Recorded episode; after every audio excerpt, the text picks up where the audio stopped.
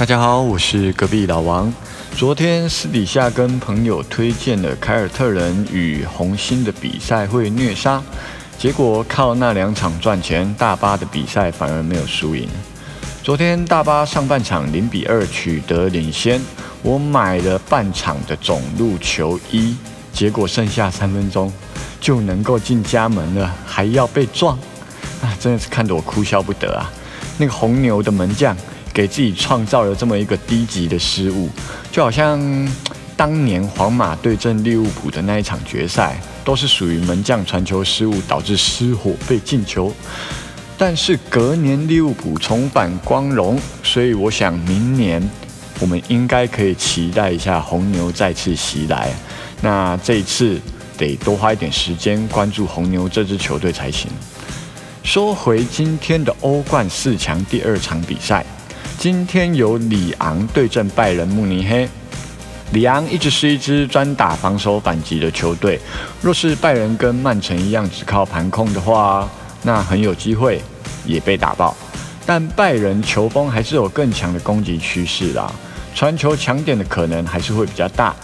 个人看好今年拜仁夺得冠军，显然今天要赢球的几率还是比较大的。考虑到拜仁场均丢一球的状况。里昂今天还是有机会取得进球，但是因为里昂的火力真的也是普普通通而已，我看最多能取得一球就很厉害了。考虑到就算拜仁被进球也能够胜出晋级决赛的条件之下，拜仁今天至少要踢进两球才行哦。看到盘口变化方面，先跟大家说说大小盘的部分。今天的盘势依然是走大，但需要注意的是盘口从三点五球退盘到三点二五球，四球以上水位退了十六点八 percent，三球的水位退了三十七点六 percent，二球以下的水位则上涨了二十四点七 percent。降盘退水的这个变化方式就已经很明显的告诉我们说，今天至少要三球。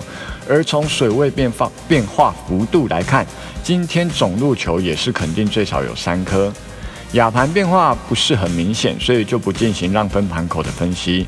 而欧赔水位的部分，胜负和三项水位全面上升，尤其是以里昂上升的最明显。里昂欧赔水位更显示出说，今天里昂取分难度非常的高。甚至可以看作无球的结果。大小盘显示今天最少三球，欧赔却是里昂无球的状况之下，拜仁就必须一肩扛起开大的重责大任，代表着盘呃拜仁今天三球走起，无论里昂今日无球或者是踢进一球，拜仁三球都能够轻松闯过让分的盘口。而今天要主推的话，肯定就是拜仁让分了。